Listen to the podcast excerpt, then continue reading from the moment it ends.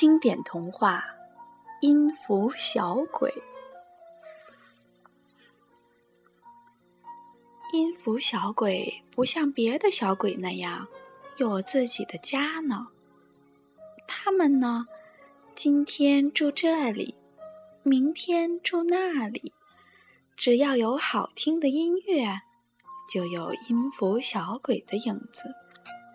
当然啦，不爱听音乐的人是看不见音符小鬼的，看不见他们透明的小裙子。和他们在空气里跳舞的样子。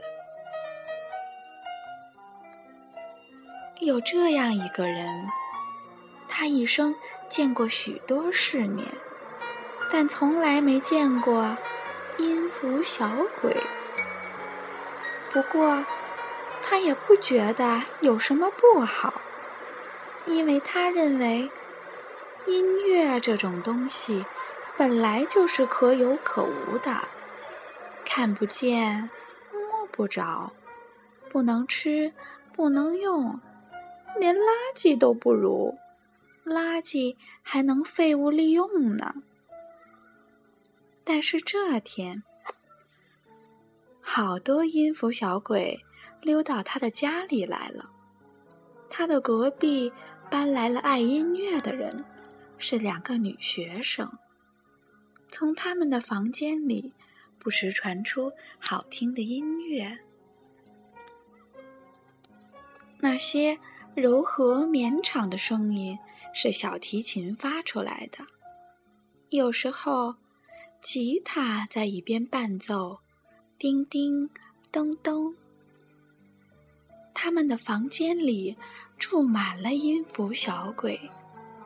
音符小鬼们是些好动的小家伙，不会总待在一个地方。今天从窗口飞出去，明天又从门缝挤出去。要是门窗都关得牢牢的，他们也有办法穿墙而过。你看，他们在半空里飘啊荡呀。阳光照下来，它们就变得五颜六色起来，一个个调皮的往行人耳朵里钻，往人家的门缝里钻。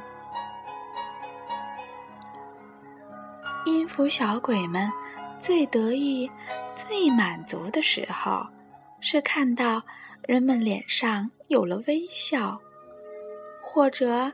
眼睛眯起来，好像在做白日梦。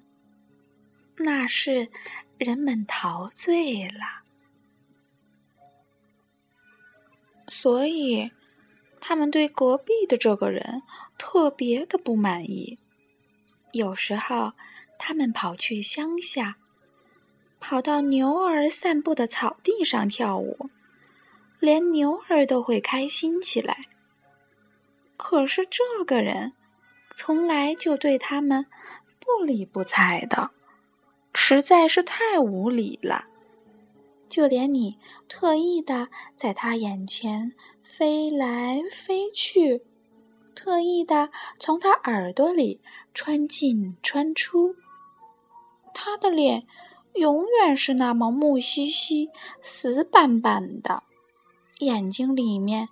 空空荡荡的，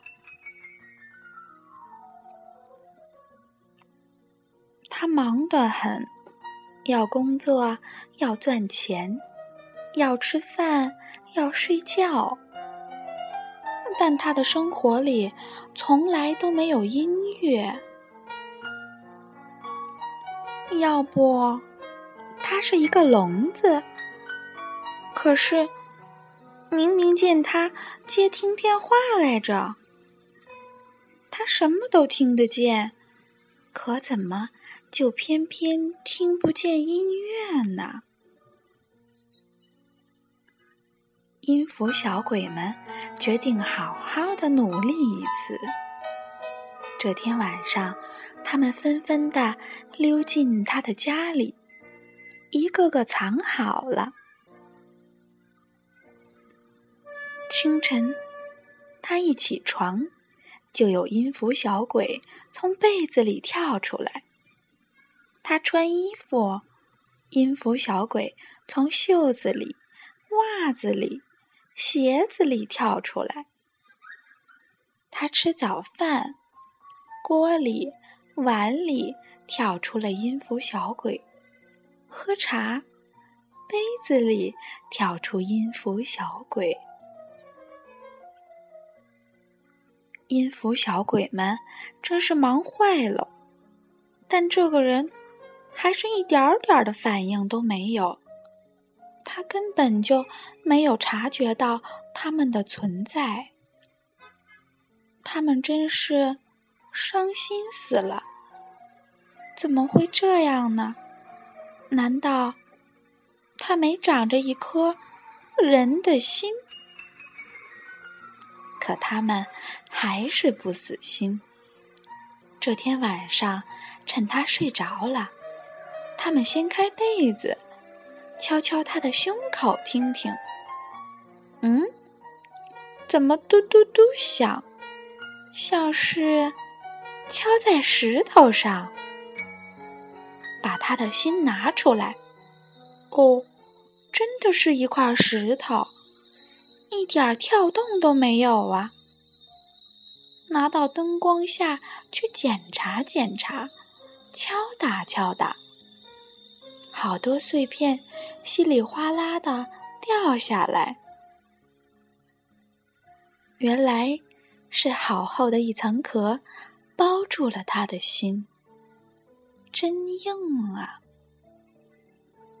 他们拿来榔头，使劲儿的敲打，越来越多的灰尘扬起来，碎片硬壳掉了一地。闹了半天，是这些讨厌的东西，把他的心裹得太紧。太严实，太长久了，所以他根本感觉不到别的。现在，这颗心干净了，也活了，又跳动起来。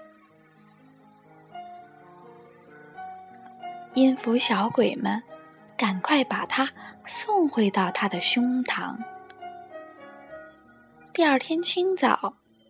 这个人醒过来，觉得跟往常很不一样。这是怎么了？我的心情怎么这么舒畅呢？他还感觉到阳光照在脸上，感觉到空气里有好多透明的、穿着小裙子的小鬼在跳舞。他的脸上突然有了一阵感动的表情，因为他听见了音乐，那些柔和绵长的琴声，还有叮叮咚咚。他看着窗外的天，好像第一次发现它是蓝的。真好啊！今天的一切都真正的打动了他。这时，他一低头，发现了一地的碎片和硬壳，不由得皱皱眉头。这都是些什么讨厌的东西？他把它们扫进了垃圾桶。音符小鬼们从这天起不再伤心了，因为他们成了这个房子里最受欢迎的小鬼。好了，小豆苗，今天的故事你听懂了吗？他是想告诉小豆苗，一颗柔软。而容易感动的心，才会感受到音乐的美妙和生活的美好。小豆苗，愿你们也能听到音符小鬼。好了，再见。